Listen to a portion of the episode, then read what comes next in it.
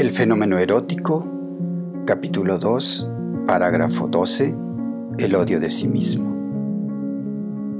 Ya el título del parágrafo nos obliga a preguntarnos qué querrá decir Marión al hablar del odio de sí mismo. Antes de aproximarnos a la tesis que va a sostener con esta afirmación, quizá convenga preguntarnos por qué Marión propone esta nueva salida, este nuevo camino, lo que será este nuevo punto de partida. Anteriormente ha mostrado la imposibilidad de aplicar los otros dos puntos de partida que han sido presentados en los anteriores parágrafos. Uno, el amor de sí mismo y otro, la perseverancia en el ser. Estos dos puntos de camino para pensar, repensar y abrir una posibilidad a la seguridad y al amor que nos libre de la necesidad del otro, se mostraron terminando en una poría, es decir, en un camino cerrado. Antes de ir más adelante, conviene tener claro que lo que supone el planteo de Marión es que nosotros estamos en el régimen de la reducción erótica. Estamos en ese espacio de fenomenalidad que abre la decisión de atravesar la reducción erótica, dicho en términos eh, metafóricos, es decir, pasar a la reducción erótica, que significa acceder al estatuto de amante. Acceder a pensarnos, a vernos como aquel que tiene la posibilidad de ser amado y de amar.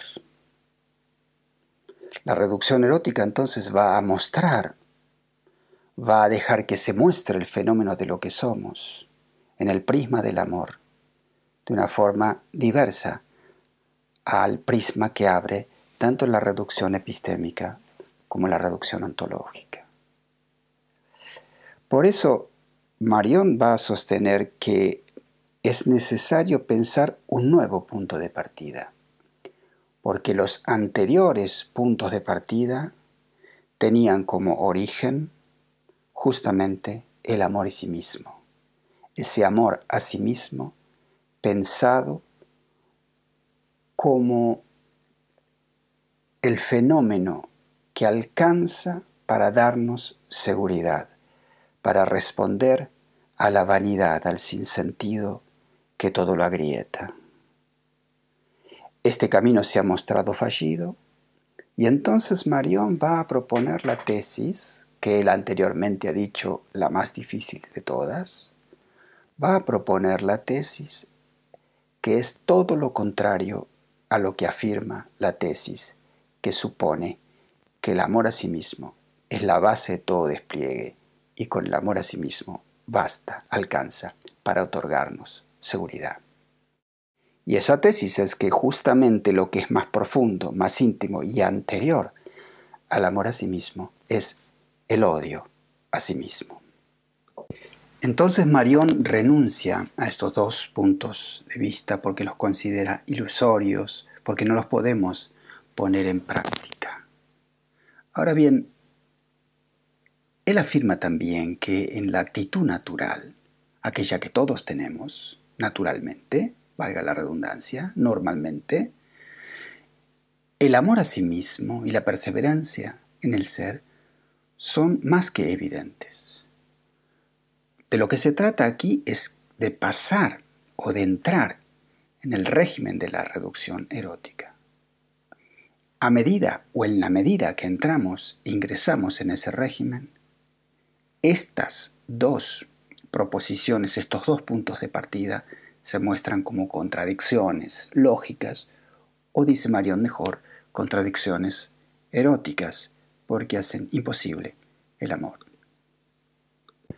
Para Marión, si yo supongo o yo pretendo, contra toda evidencia, que me amo a mí mismo infinitamente. Eso quiere decir para él exactamente todo lo contrario, porque reivindicar este amor de sí revela en última instancia una clara conciencia de no poseer ese amor sereno de mí mismo, más aún de no merecer un amor infinito. Reivindicamos un amor infinito para nosotros o sobre nosotros o de nosotros mismos, pero sabemos en el fondo que no poseemos la serenidad de ese amor o ese amor en serenidad. Siempre hay allí una inquietud que puede darnos una pista, por otra parte, para comprender mejor lo que Marion intenta decir con la expresión el odio de sí como punto de partida. Esa carencia de serenidad y esa reivindicación es una extravagancia, dice Marion. Y es una extravagancia el deseo, la pretensión de ese amor infinito sobre sí mismo, puesto que nadie mejor que nosotros sabemos de nuestra finitud, y esa finitud hace imposible ese amor infinito sobre nosotros mismos. De modo que en esa reivindicación, un intento de disimular la necesidad que tenemos y la imposibilidad del acceso a ese amor. Hay un intento de disimular la distancia entre lo que pretendemos y lo posible. Marianne es consciente de las dificultades de esa tesis respecto del odio de sí mismo como más originario que el amor de sí. Por eso que se pregunta si no es arbitrario o violento. En definitiva, ¿quién odia su propia carne? Esa es la cuestión.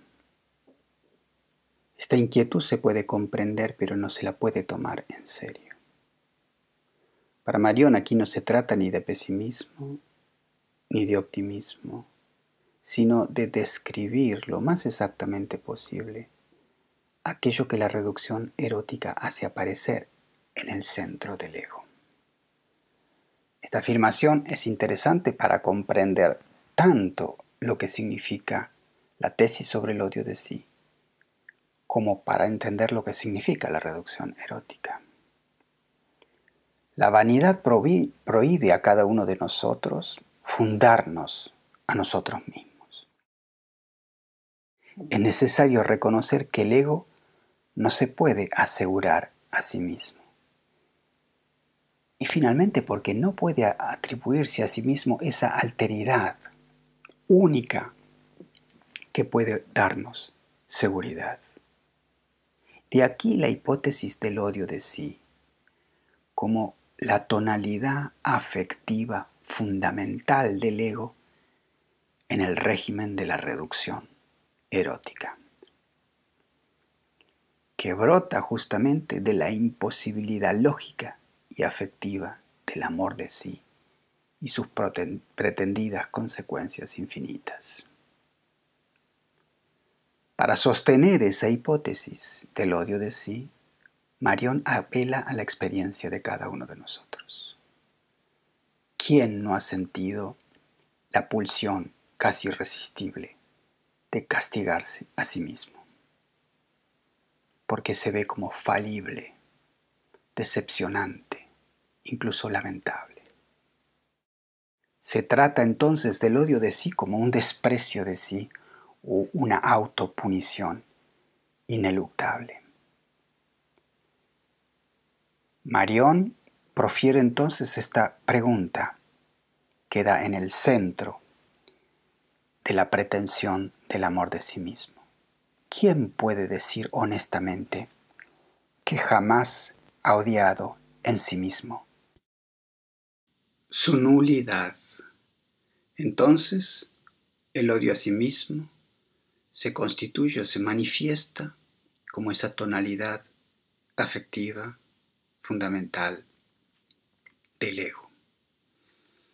A partir de aquí, Marión va a desplegar esos cuatro estadios que ya hemos